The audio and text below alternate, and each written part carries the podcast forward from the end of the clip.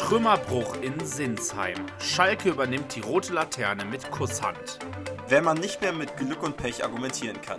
Fehlende Spielintelligenz besiegelt zweite Pleite in Folge. Hoffnungsschimmer Ralf Fährmann. Kann er die Mannschaft nochmal zu neuen Hochleistungen motivieren? Freitagabend gilt es. Schöpfen wir gegen die alte Dame nochmal Hoffnung? Das alles hier und jetzt bei Schalke, die Nordkurve und ich. Hier ist Gelsenkirchen. Hier spielt Schalke 04. Schon auf die Mannschaft sein!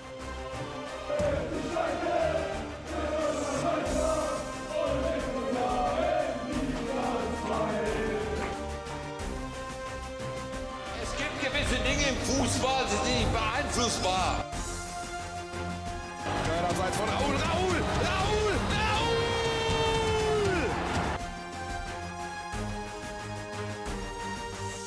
Einfach nur noch irre!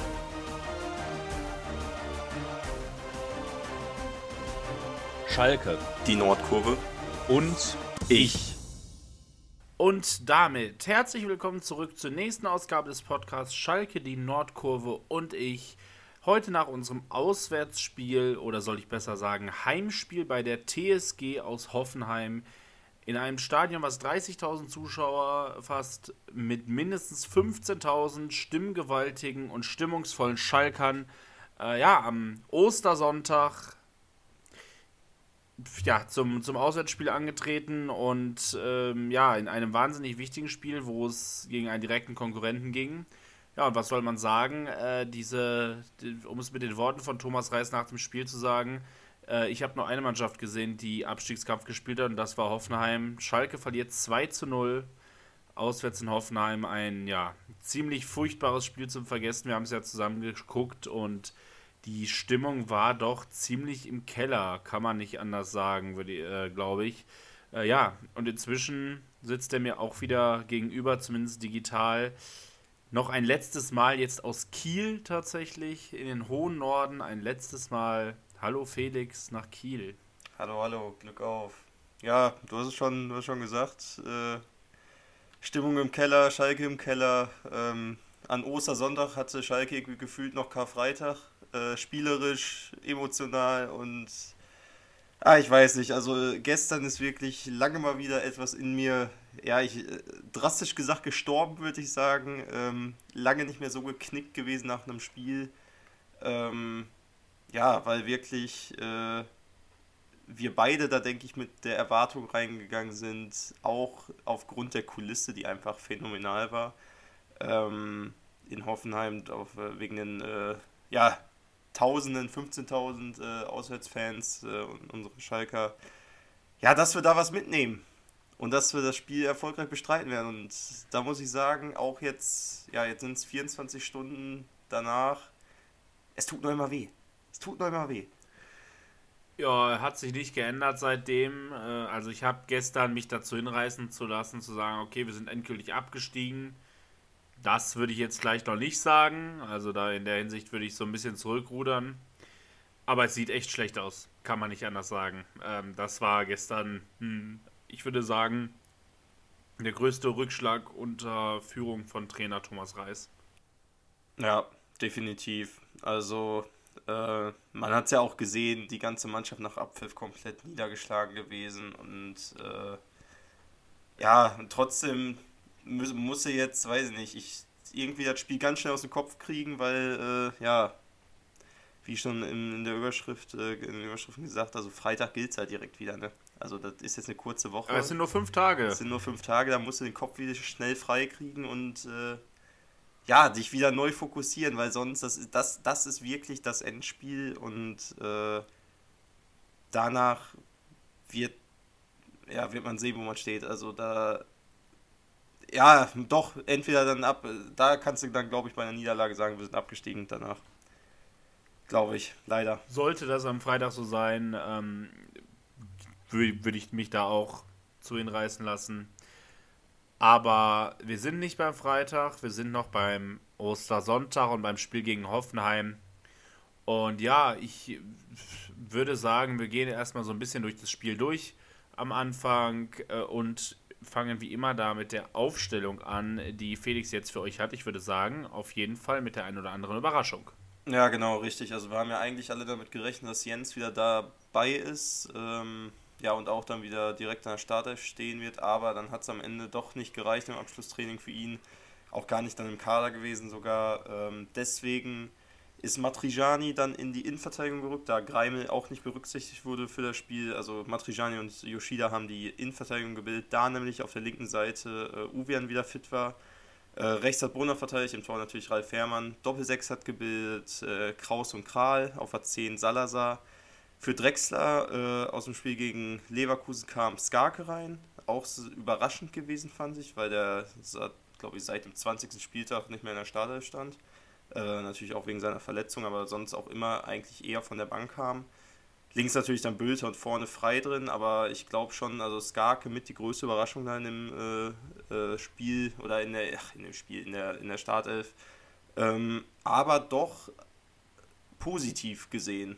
Also ich meine, wir waren äh, positiv überrascht auf jeden Fall, da dann äh, ja der Matchplan, glaube ich, da deutlich war über die Außen mit Tempo, Flanken, Flanken, Flanken und dann gucken, was geht war. Äh, also das haben wir zumindest so interpretiert, sollte ja auch ungefähr dann so der Matchplan von uns sein.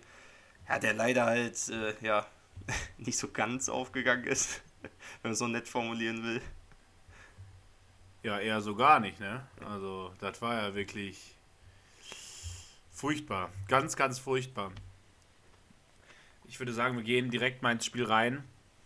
Ähm, und da kann man sagen, das war auf jeden Fall positiv. 36 Sekunden hat es gedauert, bis wir uns das erste Mal von der Couch erhoben haben und gedacht haben, jetzt klingelt's im richtigen Tor. Äh, Cedric Brunner flankt aus dem rechten Halbfeld. Die erste Flanke ist es, die ja, wird auch direkt gefährlich. Ähm, ja, es ist Salazar, der den Ball da mit dem Kopf verlängern kann. Auf jeden Fall ein sehr, sehr gutes taktisches Mittel. Da hat man gesehen, wie es laufen soll und wie es dann auch funktionierte, zumindest bei einem ersten Mal. Salazar verlängert den Ball zum zweiten Pfosten. Da steht Marius Bülter, der sich in den Ball wirft, artistisch, ja, und trifft nur die Oberkante der Latte leider. Ähm, auf jeden Fall eine sehr, sehr gute, sehr, sehr große Chance. Da hätte es nach 36 Sekunden schon 1-0 stehen können, aber ja, sollte nicht sein. Und man muss auch sagen, für lange Zeit war das dann auch die einzige Chance, obwohl ich äh, ja, Hoffnung hatte, als wir so reingestartet sind, dass wir, dass wir so ich sag mal, direkt äh, mit der richtigen Einstellung Ja, das Momentum einfach direkt worum es geht. Einfach ja, direkt genau, das da Momentum Gas habe ich, geben. hat, ich hatte Hoffnung, aber sie sollte dann sehr, sehr schnell geknickt werden, denn auch Hoffenheim hatte dann sehr, sehr schnell äh, die nächsten Chancen. Ja, sehr, sehr schnell, äh, ja, eigentlich direkt im Gegenzug. Äh, keine Minute später, äh, ja, geht es über die rechte Angriffsseite der, der ähm, Hoffenheimer, also namentlich genannt Bebu und Kaderabek. So spreche ich ihn jetzt mal heute aus. Ich kann ihn, glaube ich, also seine Aussprache. Ist richtig. Echt? Kaderabek, ja. Kaderabek ist richtig. Dann äh, ich glaube, du kannst auch äh, irgendwann, du kannst es auch so ganz anders noch betonen. Ja, eben mit ich. Aber Kaderabek ist, ja ist auf jeden Fall. Ist ja, ja, auch egal. Ist auf jeden ähm, Fall richtig. Es ist auf jeden Fall. Das richtig. waren auf jeden Fall die beiden Spieler, die wir, glaube ich, noch häufiger heute nennen werden. Denn das war so das Mitte der Hoffenheimer. Äh, ja, über rechts, über ja, die linke Seite mit Uwean und ja, innenverteidigungsmäßig Matrijani haben sie sich so ein bisschen ausgeguckt als ja. Epizentrum ihrer Angriffe. Ja, über rechts ging es dann los. Bebu äh, lässt Matrijani stehen, äh, flankt in den 16er rein. Äh, ja, Ball rauscht durch vier Schalker Spieler, auch die Hoffenheimer kommen nicht ran, aber dann darf nochmal Angelino ran von der anderen Seite flanken und da steht dann Baumgartner wirklich sträflich frei. Yoshida pennt komplett, lässt äh, Baumgartner da, ja, ich glaube, im, Radius von zwei Meter hatte der keinen Gegenspieler, äh, der Hoffenheimer da und der ist aber ja, ich weiß nicht, ob überrascht oder einfach nicht kopfballstark genug und setzt den Ball noch niemals aufs Tor. Aber das war schon der erste Aufreger, sag ich mal, äh, auf der anderen Seite. Und leider ging es dann auch wirklich ab dem Zeitpunkt nur noch in diese eine, Richtung, genau in diesem Schema auch immer äh, lange Bälle aus der letzten Kette von, von, von Hoffenheim oder sogar von Baumann äh, ja, auf die rechte Angriffsseite, wo dann wirklich äh, ja, Kaderabek und Bebu äh, mit wirklich den einfachsten Doppelpässen unsere ganze Abwehr auseinandergehoben haben und immer mit scharfen Bällen in die Mitte ja, die Hütte da zum Brennen gebracht haben. Man muss sagen, dass aber in der nächsten Zeit Hoffenheim dann nicht zu den entscheidenden Abschlusssituationen kam. In der fünf Minute wurde es zumindest das erste Mal hektisch. Da hat man gemerkt, wir leben wirklich im Abstiegskampf. Äh, ja, die wirklich der überragende Fansupport, wir haben ihn schon erwähnt, 15.000 Schalker und bei einer Ecke für Hoffenheim, äh, die Geiger ausführen soll, fliegen einige Gegenstände Richtung Rasen. Geiger täuscht dann an, dass er Gegenstände zurück in den Block wirft. Ja, ich sag mal, da macht also da macht man sich, da macht man sich als Spieler das Leben natürlich sel selbst sehr, sehr schwierig. Ne? Also gegen Schalker-Fans da einen schlechten Stand zu haben, meistens keine gute Idee und ich muss auch sagen, Geiger dann ähm, auch eher durch Undiszipliniertheiten aufgefallen, als dadurch, dass er sonderlich, sonderlich gut Fußball gespielt hat. Entsprechend ja, zum ziemlich Hassobjekt geworden und sich damit sehr, sehr unbeliebt gemacht. Sportlich aber keine nennenswerten Aktionen. 15. Minute sieht dann Baumgartner die erste Verwarnung des Spiels. Ich würde sagen, ein typisches, äh, typischer Zweikampf, ein typisches Foulspiel im Abstiegskampf, wenn der 15. gegen den 17. spielt. Äh, Baumgartner rutscht im gegnerischen Strafraum in äh, Tom Kraus rein. Ja, viel zu, kommt viel zu später, trifft ihn da mit offener Sohle, deshalb die gelbe Karte völlig angemessen. Und in der 20. Minute, äh, nachdem es 18 Minuten wirklich von beiden Teams gar nichts gab, dann Hoffenheim mit, der, mit dem nächsten Abschluss. Ähm, ja, natürlich ist es wieder der lange Ball. Äh, es ist wieder Kaderabek, der den Ball verlängert. Ja, Bebu, der dann Matriciani austanzt wie, weiß ich nicht, zwei Klassen Unterschied.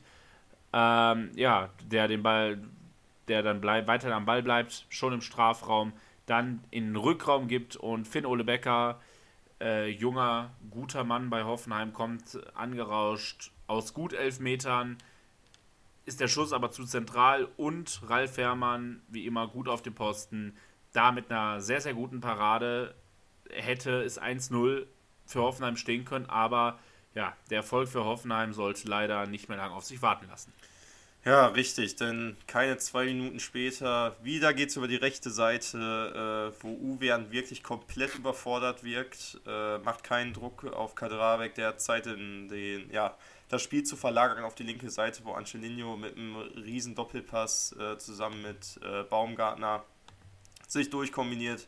Ja, der, der hat dann Zeit, äh, kann sich eigentlich seinen Mitspieler aussuchen, knallt den Ball einfach mal in die Mitte, wo ja, Kral dann den Fuß reinhält und den Ball ins eigene Tor buxiert. Ähm, Fährmann da ohne Chance, aber ich meine, es ist schwierig in dem Tempo, glaube ich, den Ball so zu klären. Ich meiner Meinung nach, oder wir haben ja evaluiert, sage ich mal, dass das doch möglich gewesen wäre, den Ball nicht ins eigene Tor zu knallen, sondern vielleicht doch zur Ecke zu klären. Aber hätte er den durchgelassen, dann wäre Becker auf jeden Fall auch zur Stelle gewesen und äh, hätte ihn höchstwahrscheinlich auch reingeschoben. Also einfach von. Also ich meine, der, der, der Fehler war, glaube ich, einfach schon links, äh, wo Uwe an Kaderabek einfach nicht unter Druck setzt, weil danach den Doppelpass kannst du nicht mehr verteidigen. Einfach da reißen die dann die Lücke da mit dem Doppelpass einfach gut auf, muss man sagen. Ähm, wobei man da auch vielleicht dann noch Brunner und Yoshida, die stehen dann einfach auch zu weit weg, muss man sagen. Ähm, aber für mich da an dem Tor auf jeden Fall Uwean da in der Entstehung ganz, ganz dick in der Verlosung drin. Uwean auch grundsätzlich mit einem fürchterlichen Spiel absolut Unsicherheitsfaktor gewesen. Äh, ging, auf, ging auf keine Kuhhaut, was der da gespielt hat. Äh, Nochmal vielleicht zu einem Eigentor. Also würdest du schon sagen, kann man verteidigen oder nimmst du da Kral aus der Verlosung raus? Man kann, ich, ich wie gesagt, ich bin kein Profifußballer und also ich habe schon Leute gesehen, die das geklärt haben, sagen wir mal so.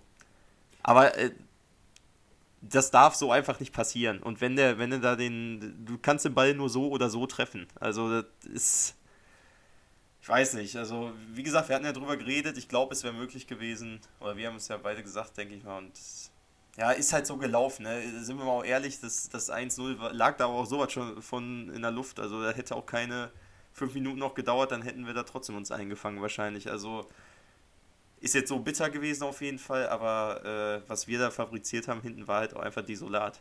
Also. Aber in der 24. Minute gibt es die fast postwendende Antwort. Äh, es ist im Zuge einer Standardsituation. Ja, Uvian, der zwar keinen direkten Standard bringt, aber dann im Anschluss halt an die Standardsituation äh, zur Flanke ansetzt. Die kommt dann ganz gut.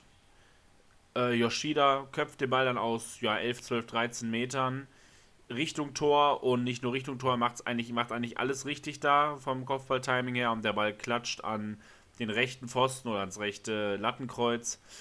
Äh, ja, da hätte es durchaus 1-1 stehen können. Man muss aber einfach sagen, ähm, wäre nicht, es wäre auch nicht sonderlich verdient gewesen. Ähm, 26. Minute nochmal ein Abschluss von Baumgartner.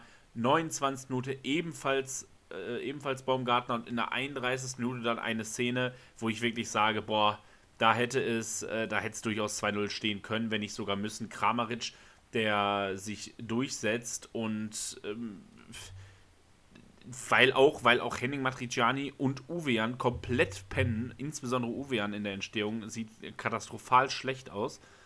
Äh, ja, Kramaric geht dann auf Fährmann zu, will vorbeigehen und Fährmann macht alles richtig, wartet so lange, wie es irgendwie geht, kriegt die Finger noch daran und äh, ja, ich sag mal, sorgt dafür, dass Kramaric sich dann sogar noch verdribbelt und wir da sogar einen Absturz für bekommen. Also super Parade und am Ende sogar einen Abstoß, äh, Abstoß bekommen. Also Ralf Herrmann war es in, in dieser 31 Minute massiv zu verdanken, dass es da überhaupt noch 1 zu 0 nur stand.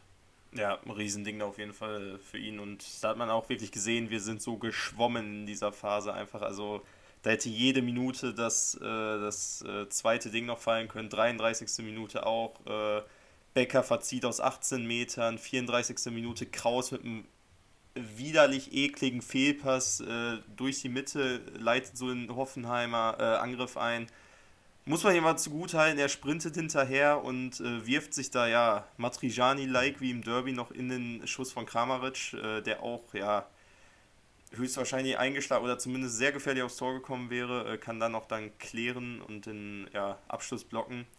Und ja, dann kommen wir zur 36. Spielminute, wo dann wirklich auch Thomas Reis da irgendwie mal ein Zeichen setzen wollte und auch die Reißleine gezogen hat, weil ein komplett überforderter Uwean äh, wurde ausgewechselt für Aydin.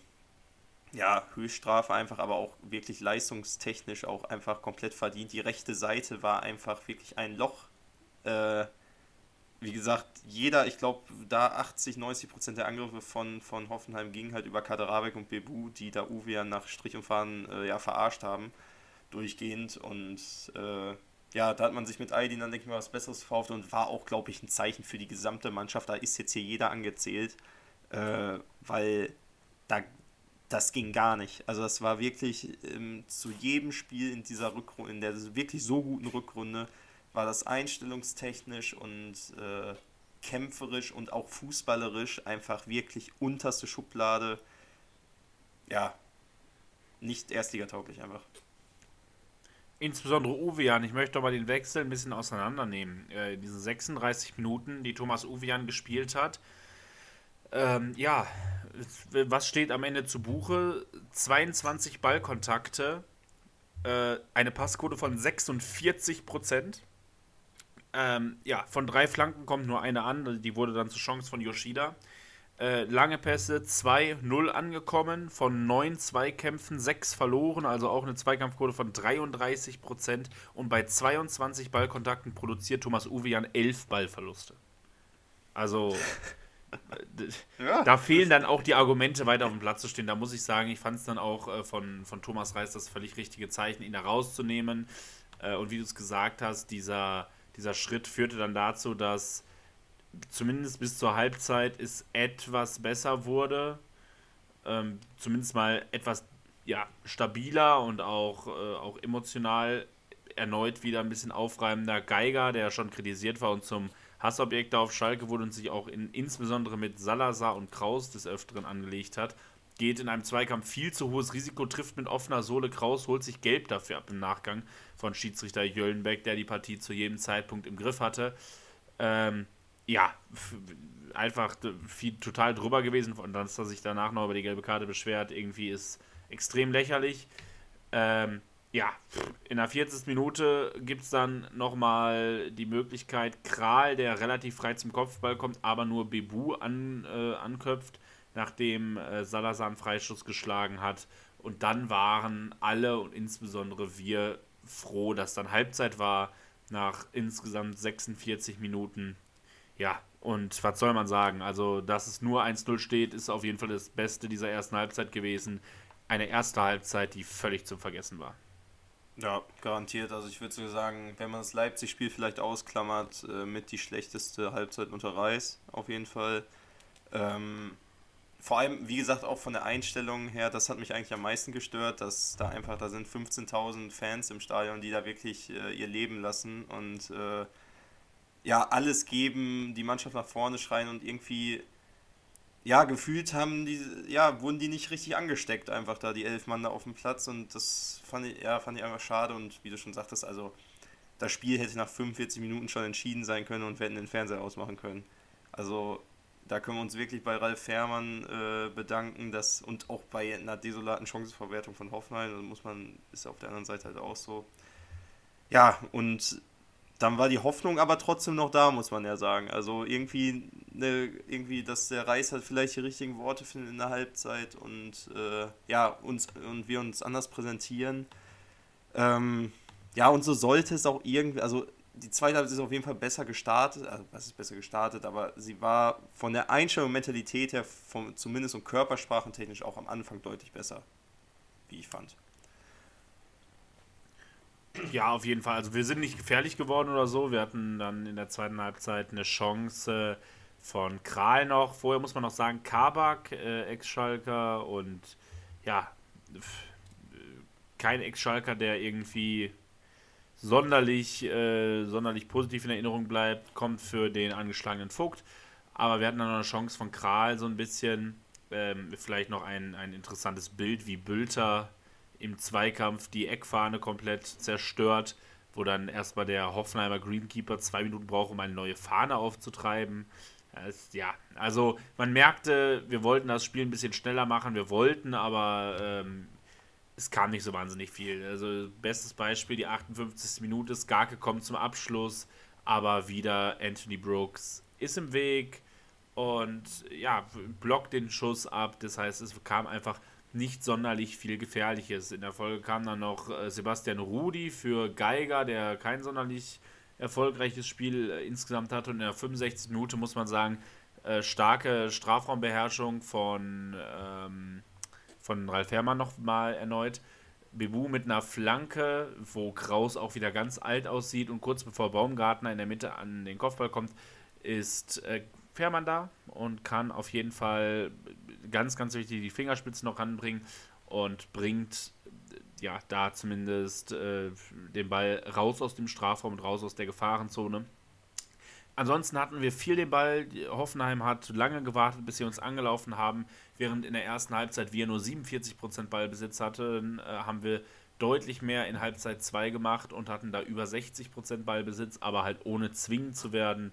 Ja, und äh, dann fehlt auch einfach in den wichtigen Momenten die nötige Spielintelligenz, so wie der nächsten Szene.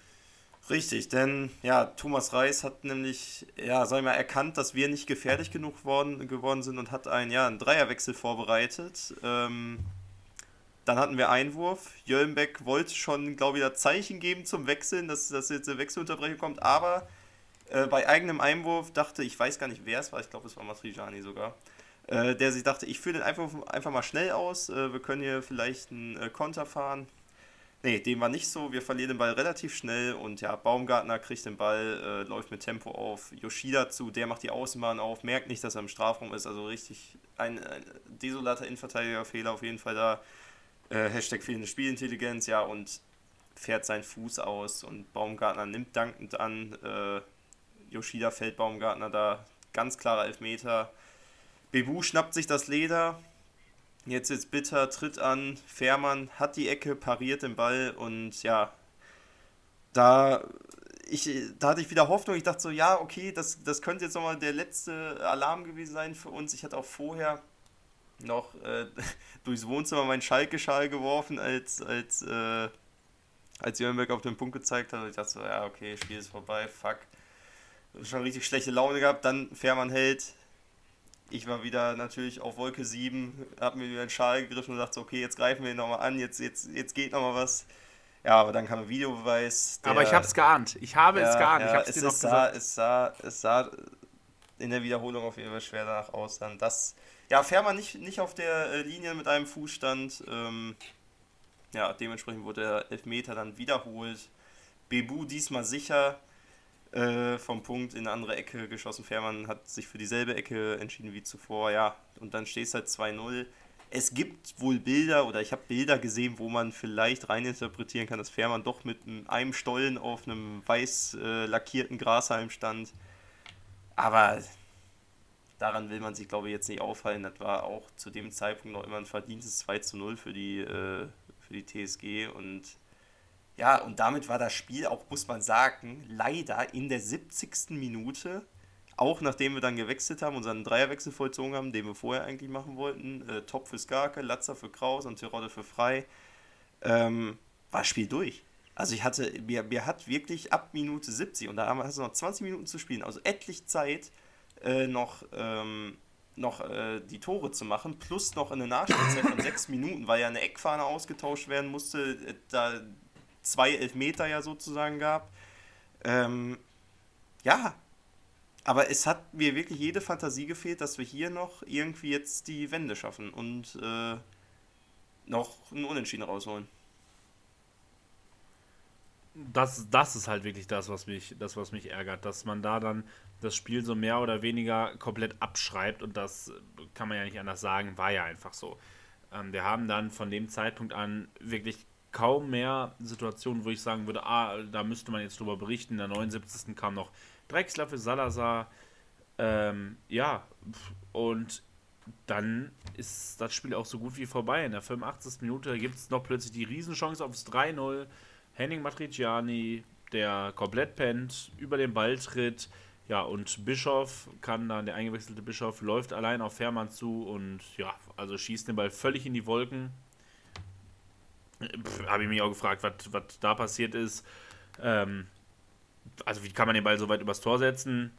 Dadurch waren wir halt rechnerisch noch, rechnerisch noch drin, aber sonderlich viel kam da nicht mehr. In der 86. Minute der eingewechselte Latzer nochmal mit einem Schuss, auch außerhalb des Strafraums, auch locker zu halten für Baumann. Ähm, ja, und dasselbe kann man dann nochmal in ähm, in der Nachspielzeit sagen in der 92. als eine kurz ausgeführte Ecke zu Marius Bülter kommt. Der einzige, von dem ich das Gefühl hatte, dass da offensiv irgendwas ging. Ähm, ja, der von außerhalb des Strafraums dann abzieht, Baumann wieder gefordert und ja, mit einem mit einer guten Parade muss er aber auch haben und dann ist das Spiel auch vorbei. Kabak holt sich noch die obligatorische gelbe Karte ab und ja, dann nach 97 Minuten war es dann auch vorbei und durch, den, äh, durch die anderen Spiele erneut rote Laterne 2 zu 0, eine völlig verdiente Niederlage und auch von der Spielidee her eine absolute Katastrophe. Was würdest du sagen in dem Spiel, wie viele lange Bälle haben wir geschlagen? Zu viele wieder. Lange Bälle, lang, lange Bälle heißt, in dem, heißt in dem Fall äh, Pässe 20 Meter oder mehr. Boah. Da war ja generell nicht so. Oh, lass es ich sag unter 100, aber 80. 99, unter 100 ja, stimmt. Oh, okay. und, und davon 77 über 25 Meter. Und von diesen 77 Bällen über 25 Meter, wie viel sind angekommen? 32. Das ist eine Passquote von 42 Prozent. Also, da fehlen mir dann auch einfach irgendwo die Argumente. Also, Dribblings, 50 Prozent Dribbling erfolgreich, erfolgreich nur. Ähm, ja, und was mich eigentlich am allermeisten aufregt, ist, ähm, wenn man sich mal die zweite Halbzeit anguckt, wo wir ja wirklich von den Spielanteilen her besser waren. In der zweiten Halbzeit 61% Ballbesitz, 8 Schüsse, äh, 6 Ecken. Der Großteil der, äh, der Großteil der Pässe, den haben wir gespielt. Also wir haben 232 Bälle gespielt, davon kamen nicht viele an, aber egal. Ähm, und ja, auch in nur weniger Klärungsaktionen, die wir haben mussten und grundsätzlich sind die Statistiken auf unserer Seite. Aber mit diesen 61% Ballbesitz produzieren wir einen Expected Goal Wert von 0,33 in 45 Minuten. Zum Vergleich, Hoffenheim mit ihren 39% Ballbesitz und vier Schüssen aufs Tor produzieren Expected Goal Wert von 1,5. Also Ja, das das ist- ist halt, das äh, ist- ist, das was ist in genau das zweiten Problem. Halbzeit da rausgekommen ist, ist viel zu wenig. Das ist, kann nicht sein, weil es einfach, ja, es reicht einfach nicht. Es Ja, reicht einfach, wenn man so spielt und vor allen Dingen auch die Einstellung. Du kannst nicht in ein Abstiegsduell, in ein direktes Abstiegsduell äh, gehen und nur 45% Zweikampfquote haben. Also 45% Zweikampfquote ist eine Katastrophe. Ja, 100 Pro. Also der Biss hat gefehlt einfach und ja, um nochmal vielleicht auf die Offensive da oder die Spielidee nach vorne für einzugehen, da ist halt einfach, wir, wir kriegen es nicht hin, Großchancen zu kreieren und sei es nach Standards. Also wir hatten äh, acht Ecken, wovon keine wirklich ansatzweise gefährlich wurde. Bis auf, das, äh, bis auf den einen Freistoß, wo auch nicht der Freistoß selber direkt, also wo der Ball dann an die, an, äh, ans Lattenkreuz geht von Yoshida, ist halt auch nicht der direkte Freistoß, erst, sondern erst der Abpraller, der wieder bei Salazar landet, äh, den er dann nochmal reinschlägt für Yoshida. Also es passiert vor allem, und das stört mich wirklich auch schon jetzt die gesamte Rückrunde her, also die Standardschwäche von uns, also vor allem offensiv, ist eine Katastrophe. Und das sind genau die Dinger, wo wir mal anfangen müssten, eigentlich Tore zu machen, weil gerade jetzt in den nächsten Spielen, in denen wir spielerisch garantiert keine Chancen haben werden, das Hertha-Spiel jetzt mal ausgenommen, geht, ist, ist, ist, muss der Matchplan sein, auch über Standards gefährlich zu werden. Und das sehe ich einfach nicht. Also sonst punkten wir danach gar nicht mehr. Und das kann es ja nicht sein, wirklich. Und äh, wie gesagt, Vor allem gibt es so- da Mannschaften, über, wo man wirklich über den Kampf ja was machen könnte. Das Ja. geht ja. Ja. Aber so wie wir gerade spielen, Und- steigen wir hundertprozentig ab, auch verdient ab. Und ich frage mich einfach gerade auch so, woran, woran das jetzt gelegen hat, einfach. Also, woran hat es gelegen, ja. Ähm, dass da einfach nicht mehr diese Einstellung da ist, die noch, ja, vor zwei Wochen oder vor der Länderspielpause äh, da war, gegen, äh, gegen die gegen Stuttgart da war, die gegen Bochum da war, wo das hin ist, weil das war nicht das Schalke 04 oder die Mannschaft, äh, die ich einstellungstechnisch äh, schon mal diese Saison und gerade in diesen wichtigen, heißen Abstiegstagen gesehen habe. Und ich weiß nicht, woran es liegt. Die Voraussetzungen waren gut. Es waren 15.000 Schalker da. Du hattest äh, die Ausgangslage, mit einem Sieg auf den Relegationsplatz zu springen. Es war alles da und äh, Hoffenheim hat jetzt nicht, äh, ja, die hatten jetzt nicht 10 Messis auf dem Feld. Also die haben jetzt nicht den Weltfußball gespielt, das muss man ja auch sagen. Aber die haben einen Abstiegskampf gespielt und das haben wir nicht gemacht. Und das, das nervt mich ja und ich will wissen, warum. Und ich kann keinen Grund finden dafür. Das, das nervt mich. Weil es offensiv zu harmlos ist. Es ist offensiv zu harmlos. Also, also mal ein ganz doofer Vergleich. Ne? Im Hinspiel, ne? Dann hast du das Hinspiel noch vor Augen. Freitagabend 0 zu 3 unter Interimstrainer, ähm, nee, gar nicht wahr, unter Frank Kramer noch. Das letzte, letzte Spiel von Frank Kramer. Ähm, da hatten wir einen Expected Goals Wert von 0,7. Also mehr. Wir haben jetzt 0,6. Also, und das war Frank Kramer Fußball. Und es ist, mh, ich habe es auf Twitter gelesen, es ist der wirklich absolut falsche Moment für Frank Kramer Gedächtnisfußball. Und das war das. Also es war sowas von uninspiriert und halt diese gesamten Werte, wo wir viel über Flanken gespielt haben. Also äh, auch äh, jetzt klar, Leverkusen ist auszuklammern, aber in den Spielen gegen Dortmund zum Beispiel haben wir 45 Flanken geschlagen. Jetzt waren es nur 25. Auch eine Frage. Und äh, das war Borussia Dortmund und nicht Hoffenheim. Also wir haben überhaupt nicht mehr es über diesen Matchplan Flanken hinbekommen, gefährlich zu werden. Und das, äh, muss ich sagen, hat mich echt ein bisschen sprachlos zurückgelassen. Und es muss gegen Hertha besser werden, weil gerade auf der Außenverteidigerposition ist Hertha nicht stark besetzt nächsten Freitag. Und da erwarte ich einfach, dass wir wieder in andere Sphären, was die Flanken angeht. Und vor allem, dass dann auch mehr ankommen. Jetzt haben wir wieder nur 25% Flanken, die auch ankommen. Also da muss halt auch mal wieder mehr kommen. Äh, ich würde sagen, wir machen das Spiel zu. Ähm, Held und Depp, also über den Helden brauchen wir uns, glaube ich, gar nicht unterhalten. Das ist für mich äh, ganz klar Ralf Fährmann. Bülter, finde ich, ist äh, der beste Feldspieler, das möchte ich auf jeden Fall erwähnen. Der, äh, ja, wenn es gefährlich wurde, dann, weil Bülter irgendwas gemacht hat oder weil halt irgendwie mal ein Standard reinflog. Aber für mich Bülter bester Feldspieler, aber Fährmann, ähm, ja, mit den wichtigen Paraden. Äh, noch eine interessante Zahl, der Expected Goals Wert von Hoffenheim liegt ja bei 2,65 in diesem Spiel. Und es gibt auch einen äh, Expected Goals Wert Post-Shot, also wo dann so ein bisschen die Torwartleistung des Spiels mit eingerechnet wird. Und da ist dieser Wert nur bei 1,1. Also Ralf Herrmann äh, halbiert mehr als diesen Wert nur dadurch seine Leistung. Das musst du dir halt auch mal überlegen, dass was die da vorne verbocken. In der Hälfte der Fälle ähm, gibt die Statistik ihm halt recht, dass, äh, dass er da das Torrisiko sehr, sehr stark vermindert. Ähm, beim Deppen ist es ein bisschen schwieriger. Ähm, ich habe mich wahnsinnig über Yoshida aufgeregt, über seine Dummheit und auch über wahnsinnig viele Fehler, die der gemacht hat im Spiel, auch äh, gestern, als ich es geguckt habe schon. Aber ganz ehrlich, als ich mir jetzt halt die Statistiken von Thomas Uwejan nochmal angeguckt habe, äh, was Sofascore da ausweist, also 22 Ballkontakte, 11 Ballverluste dabei, ähm, nach 36 Minuten ausgewechselt. Also ich. Der führt keinen Weg dran vorbei. ganz groß da Geld. Führt, Nee, da nee. führt keinen Weg dran vorbei, Thomas Uwean da zu nominieren, weil, also, wie gesagt, der war über ihn oder über seine Seite liefen ja wirklich in den ersten 30, 35 Minuten die ganze Kapelle von Hoffen, der Hoffenheimer Offensive.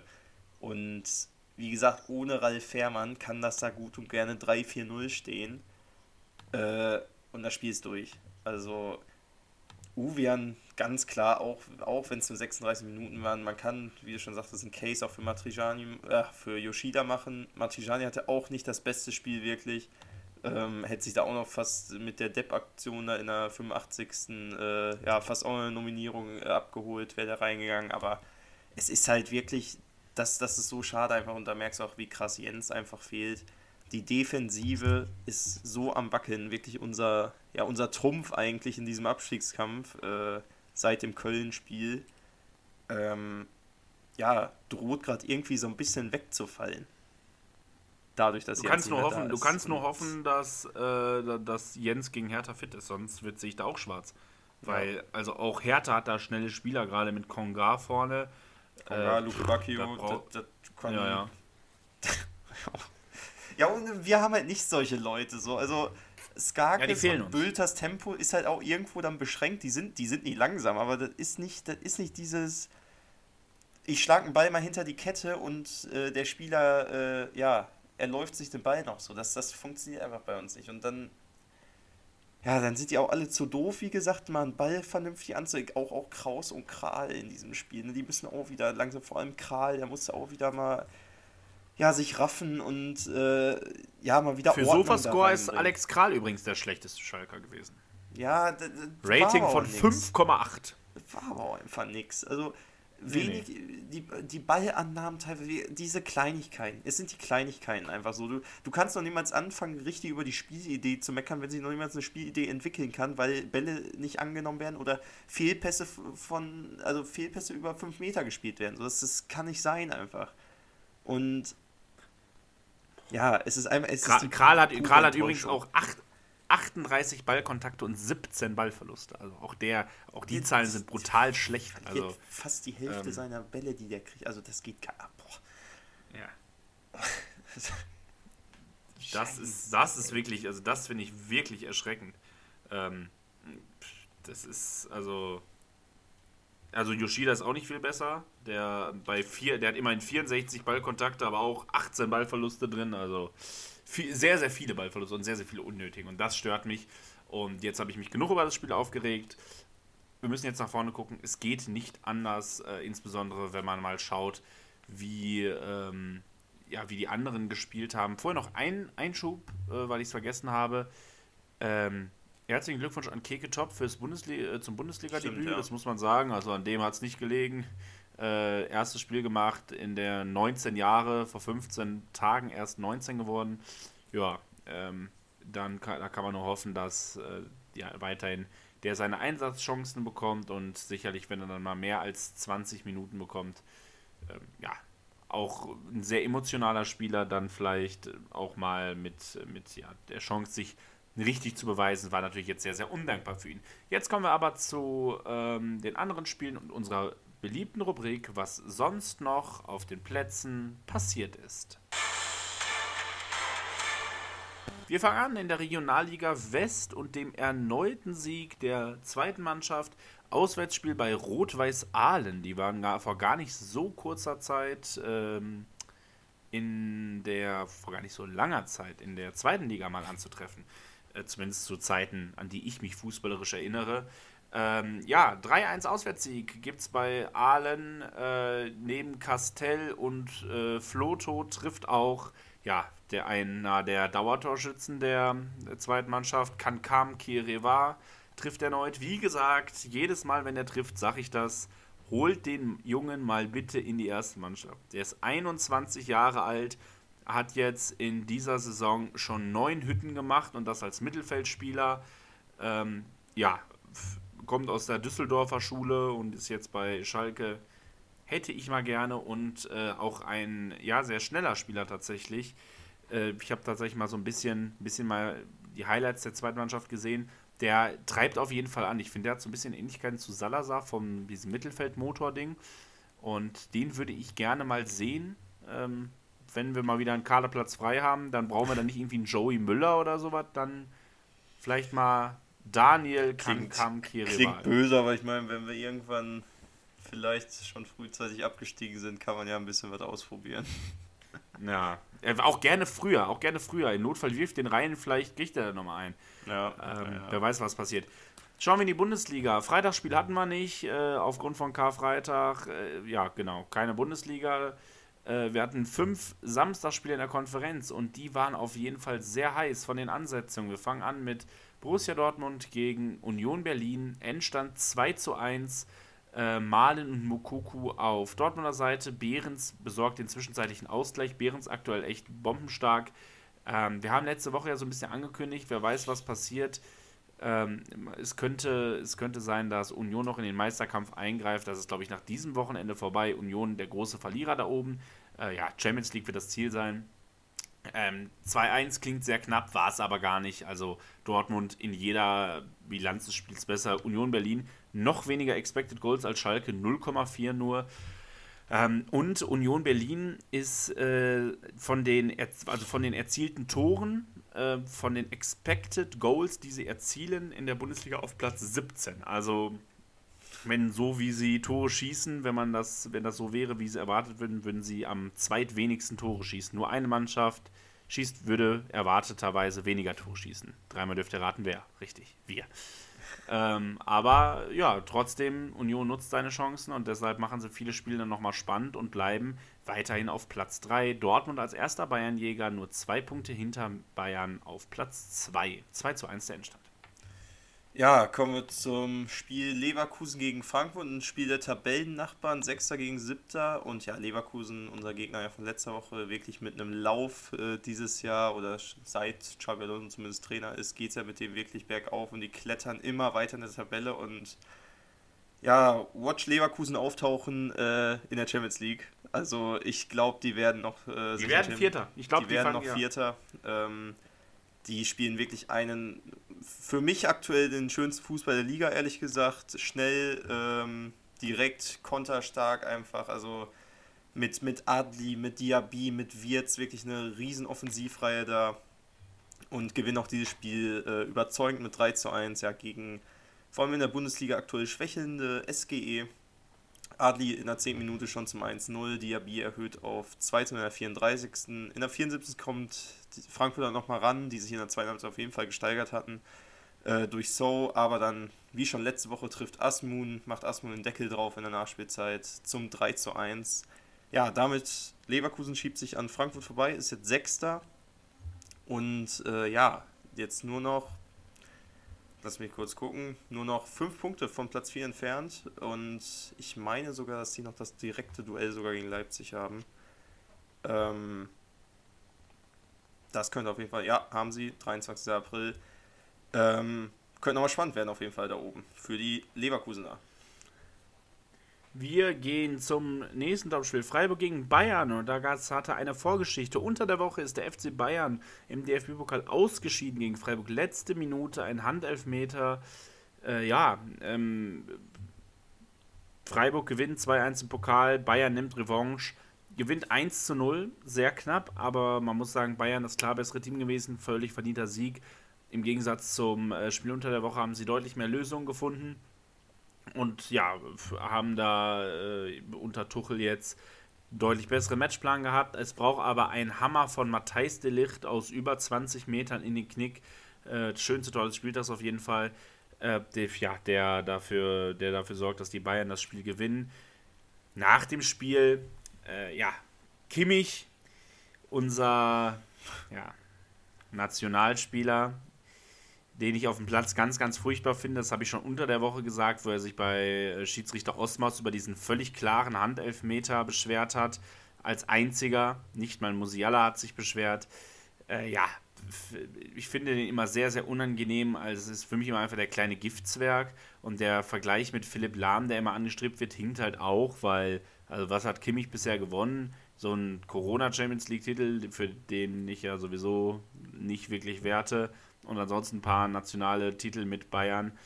Äh, gerade in der Nationalmannschaft für Deutschland äh, nicht so wirklich erfolgreich bisher gewesen. Insbesondere seit der WM auch bei Bayern nicht gut. Und nach dem, äh, nach dem Spiel jubelt er sehr provokant in Richtung der Freiburger, äh, Freiburger Kurve. Und da muss ich einen Ex-Spieler von uns loben, Michael Gregoritsch, der hingeht und ihm da mal ein bisschen die Meinung geigt. Und ja, äh, dafür sieht am Ende Kimmich auch völlig zu Recht noch die gelbe Karte fürs unsportliche Verhalten. Und ja, ich kann verstehen, Fußball ist ein emotionales Spiel und alles gut. Aber ich finde einfach grundsätzlich die Art von Kimmich auf dem Platz ziemlich fürchterlich und für einen Kapitän einfach ich finde, Kimmich wirkt immer, der, der, es gibt immer so einen Vergleich mit Jude Bellingham. Ich hasse Jude Bellingham auch, ich finde ihn auch ganz wichtig auf dem Platz. Aber man darf halt nicht vergessen, Jude Bellingham ist halt 19 und Kimmich ist halt 27. Also, und Kimmich verhält sich halt wie ein 18-Jähriger, ja, der so ja. völlig, völlig Testosteron gesteuert, ähm, irgendwo sich überhaupt nicht im Griff hat, wo man sagt, ja gut, okay, der ist noch jung. Aber Kimmich spielt jetzt seit 10 Jahren nach diesen Regeln und äh, das finde ich einfach nur noch unangenehm. Kimmich deshalb ja, auf jeden Fall ein richtiger Clown. Peinlich. Äh, Kimmich ist einfach peinlich und dass der sich da Kapitänschiff beim FC Bayern zeugt auch davon, was das für ein Clownverein ist, der da inzwischen rumrennt. Also der FC Hollywood ähm, macht sich da, macht dem Namen alle ihre 28 ist Kimmich sogar inzwischen. Ähm, ja, ja fürchterlich. Also fand ich, fand ich ganz, ganz nervig, auch wenn ich natürlich die Emotionen an der Stelle durchaus nachvollziehen kann. Genug, der, genug über Kimmich geredet. 1-0 Bayern völlig verdient. Äh, Tabellenführung behalten, aber nicht ausgebaut, da Dortmund ja auch gewonnen hat. Ja, gehen wir wieder ein bisschen runter in der Tabelle ins Mittelfeld, wobei, was heißt Mittelfeld? Mainz noch immer mit Chancen auf äh, die Euroleague oder auf die Conference League. Äh, sind ja jetzt auf Platz 8 nach dem Unentschieden zu Hause gegen Werder Bremen. 2 zu 2 der Endstand, ja, ein Spiel, was wirklich 85 Minuten, äh, glaube ich, ah, lass es 10 Minuten sein, in der Konferenz gezeigt wurde. Wir haben ja zusammen Konferenz geguckt, aber also kein Spiel, was, was irgendeiner Sendezeit ja, ähm, würdig war. Aber die 85. Minute kommt und ähm, Mainz, ja, mit dem vielleicht da schon Lucky Punch genannt, äh, schlägt ein 1 zu 0, aber direkt in der Folge 87. Minute wieder Tor in Mainz, schaltet es durch die äh, durch die Lautsprecher in der Konferenz. Äh, Bremen macht den Ausgleich. Und ja, und dann ging das eigentlich immer die ganze Zeit so hin und her. Keine fünf Minuten später, in der Nachspielzeit schon, ja, hat dann, ja, wo wir da wirklich dachten, mit dem endgültigen äh, Siegtreffer dann für, äh, für die Mainzer, aber dann sollte es doch noch ganz, ganz wild werden. Wirklich vier Tore in den letzten zehn Minuten. Füllkrug macht den Deckel drauf in der äh, ja, letzten Aktion im Spiel, schiebt er den Ball ein, steht richtig. 2 zu 2 der Endstand. Ja, ein Spiel, was wirklich 85 Minuten, glaube ich, für die Mainzer Zuschauer ja, ein sehr langweiliger Samstagnachmittag war, wurde dann nochmal gekrönt, sage ich mal, mit vier Toren in, der, äh, in den letzten 10 Minuten. Dann doch noch ein, ja, was ist, nee, gutes Spiel will ich das nicht nennen. Chancenarm 2-2. Nee, die letzten 10 Minuten waren komisch. Die letzten, ja, ja. Chancen, Chancenarmes Spiel endet 2 zu 2. So. Aber ich muss wirklich sagen, das erste Tor von Mainz schießt wieder Ludovic Ajorg, ein Winterneuzugang und oh mein Gott, passt der gut rein. Es ist genau der Spielertyp, den ich liebe. Der ist so ein absolutes Kampfschwein da vorne drin. Ähm, der ist wirklich überall zu finden und sorgt einfach dafür, dass die Verteidiger immer unruhig werden. Ne? Also ist der, der Winterneuzugang mit den meisten Scorerpunkten mit Abstand doppelt so viele wie Platz 2, Michael Frei übrigens. Ähm, ja, und auch zweikampfmäßig richtig stark, äh, gefällt mir richtig gut. Ich finde den einfach, einfach einen coolen Typen. Und eine absolute Bereicherung für die Bundesliga und sorgt dafür, dass Mainz wirklich eine überragend gute Rückrunde spielt. Ähm, wir haben ja Köln so ein bisschen angezählt die letzten Wochen. Köln hat äh, uns Lügen gestraft, verabschiedet sich aus dem äh, Abstiegskampf mit einem 3 zu 1 Auswärtssieg in Augsburg. Ein Tor zu hoch sicherlich. Skiri, Martell und Meiner für den FC Köln. Vargas mit dem zwischenzeitlichen Anschlusstreffer. Kein Spiel, was irgendwie bis auf die ersten, ich sag mal, 15 Minuten sonderlich spektakulär war. Köln früh in Führung gegangen, das dann relativ gut verwaltet, am Ende ein verdienter Sieg. Ich würde sagen, Augsburg, ja, ist so ein bisschen, bisschen punktemäßig in der Nähe des Abstiegskampfs wieder, aber sowas von schlecht wie, äh, wie da alle anderen Mannschaften, inklusive wir sind, glaube ich nicht, dass Augsburg da ernsthaft nochmal zittern muss.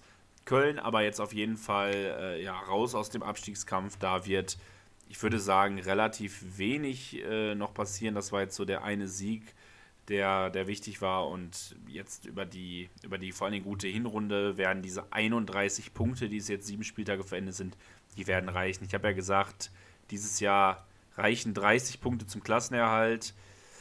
Ja, ich weiß nicht, ob ich das immer noch unterschreibe. Vielleicht braucht man so 31, 32, aber irgendwo da in dem Bereich, da wird die Grenze sein, die man erreichen muss dieses Jahr für den Klassenerhalt. Und Köln hat die jetzt schon erreicht und wird sich da jetzt das auch nicht mehr nehmen lassen.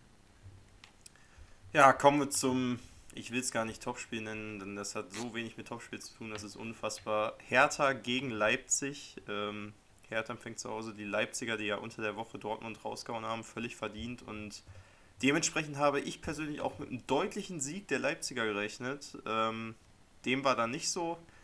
Äh, Leipzig gewinnt aber trotzdem leider nur mit 1 zu 0 gegen ja wieder schwache, schwache Hertaner, die sich da ja auch jetzt nicht, äh, ja, nicht den Abstiegskampf, sag ich mal, an den Tag gelegt haben, von dem man als äh, Fan erwartet zumindest. Äh, hatten ihre eine oder andere Chance, aber Leipzig war einfach vorne zu doof gewesen, haben Gott sei Dank durch irgendein so Eiertor, durch Haidara äh, das Spiel für sich entscheiden können, sind dadurch jetzt Vierter. Hertha damit auch, weil sie als einziger Verein aus dem Keller nicht gegen einen direkten Konkurrenten gespielt haben, sozusagen auch damit wirklich der Verlierer des Spieltags. Ähm, eigentlich mit uns natürlich. Rutschen runter auch wieder auf den direkten Abstiegsplatz auf Platz 17 jetzt, ja, 22 Punkte. Und ja, da geht es dann nächste Woche nach Schalke, nach Gelsenkirchen. Und dann 17er gegen 18er, 22 Punkte gegen 21 Punkte heißes Spielchen. Ja, muss, muss. Also werden gleich nochmal ausführlicher darüber reden. Wir gehen zum Sonntag, an dem es drei Spiele gab. 15.30 Gladbach gegen Wolfsburg. Wow, war mir das Spiel egal. Ich kann da auch sehr, sehr wenig zu sagen, weil äh, ich habe kaum was davon gesehen, weil es mir einfach, äh, ja, an einem Ostersonntag um 15.30 Uhr Gladbach gegen äh, Wolfsburg. Für beide geht es um nichts mehr. Wolfsburg eventuell noch mit theoretischen Chancen auf die Euroleague. Gladbach gewinnt 2-0. Gumu und Tyram sind die Torschützen für Gladbach.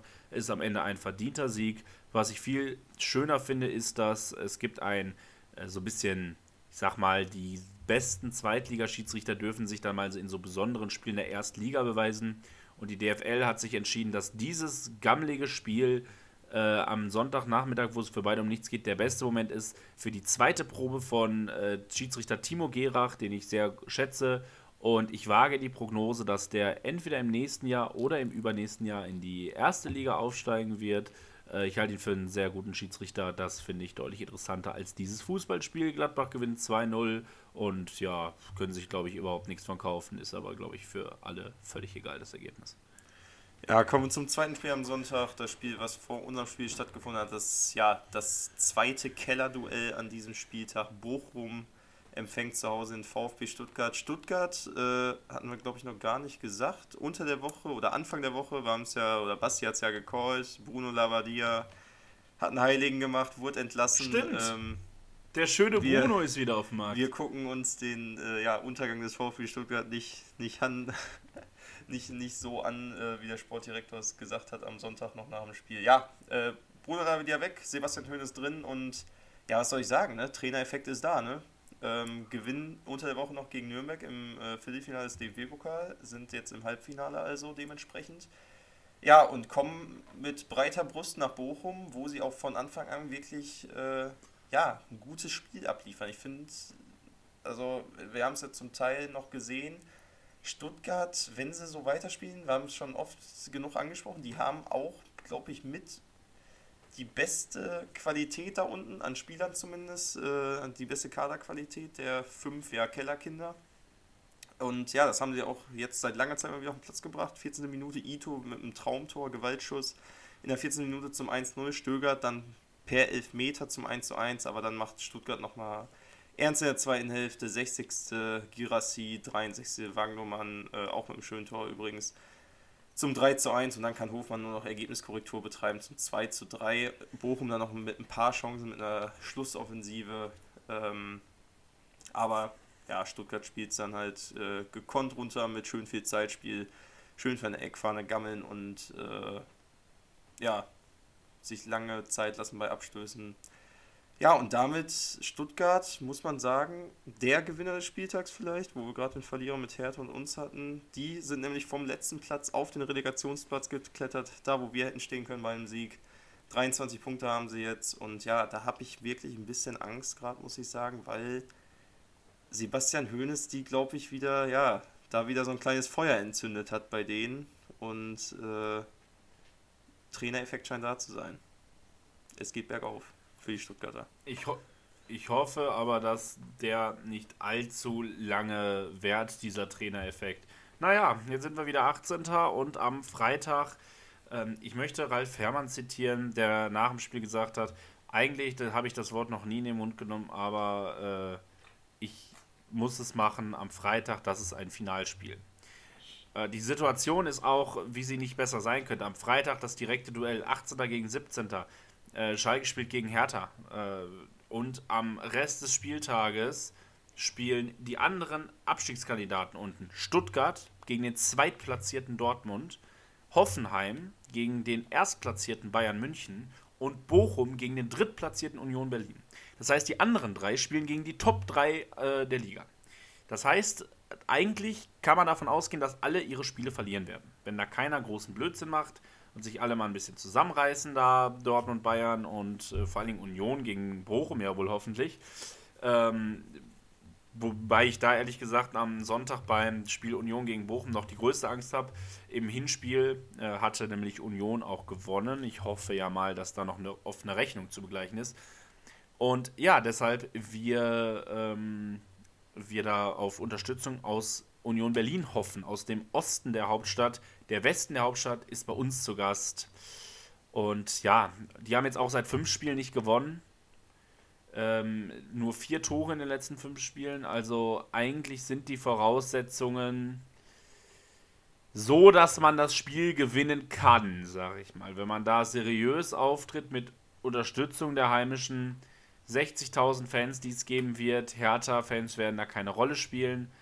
Daher, ähm, also da, eigentlich muss es was geben. Was, was ist so dein Gefühl? So ein ja, paar Tage jetzt vom nicht. Spiel. Was anderes geht nicht. Wir sind also da übrigens, äh, vielleicht interessant zu sagen.